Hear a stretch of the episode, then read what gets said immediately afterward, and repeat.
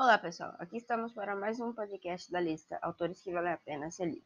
Vocês conhecem Clarice Lispector? Já leram algum de seus textos? Clarice Lispector foi uma escritora e jornalista ucraniana naturalizada brasileira.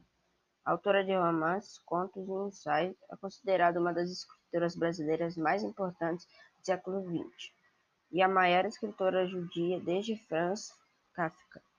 Entre suas obras mais importantes estão a reunião de contos em A Legião Estrangeira, de 1964, Laços em Família, 1972, os romances A, os romances a Paixão segundo G.H., 1964, e A Hora da Estrela, 1977.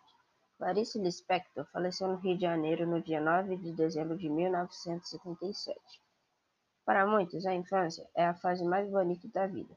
Nela, geralmente, fazemos as primeiras descobertas com prazer de quem acaba de chegar ao mundo. Até que o ponto, o que somos hoje ou o que seremos no futuro está relacionado com o que vivemos no passado? Ouça o que Clarice, Clarice Lispector em sua história Banho de Mar diz a respeito. Daremos uma palhinha para você. O cheiro do mar me invadia e me embriagava. As algas banhavam. Oh, Bem sei que não estou transmitindo o que significava como vida pura esses banhos em jejum, com o sol se levantando pálido ainda no horizonte.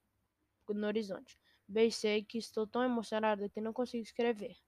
O mar de Olinda era muito iodo e salgado, e eu fazia o que no futuro sempre iria fazer. Com as mãos em coxas, eu mergulhava nas águas e trazia um pouco de mar até minha boca. Eu bebia diariamente o mar, de tal modo que iria me unir a ele. Não demorávamos muito. O sol já levantava todo, o meu pai tinha que trabalhar cedo. Mudávamos de roupa e a roupa ficava empregada de sal. Meus cabelos salgados me colavam, me colavam na cabeça. Então esperávamos ao vento a vinda do bonde para Recife. No bonde a brisa ia secando meus cabelos duros de sal. Eu às vezes lambia meus braços para sentir sua grossura de sal e iodo. Chegávamos em casa e só então tomávamos café. E quando eu me lembrava de que no dia seguinte o mar se repetiria para mim, eu ficava séria de tanta ventura e aventura. Meu pai acreditava que não se devia tomar logo banho de água doce. O mar devia ficar na nossa pele por algumas horas. Era contra a minha vontade que eu tomava um chuveiro que me deixava límpida e sem mar. A quem devo pedir que na minha vida se repetia a felicidade, como sentia a frescura da inocência o sol vermelho se levantar. Nunca mais, nunca mais, nunca mais. Então, pessoal, gostaram do texto? Ficaram com vontade de ler mais histórias de Clarice Lispector?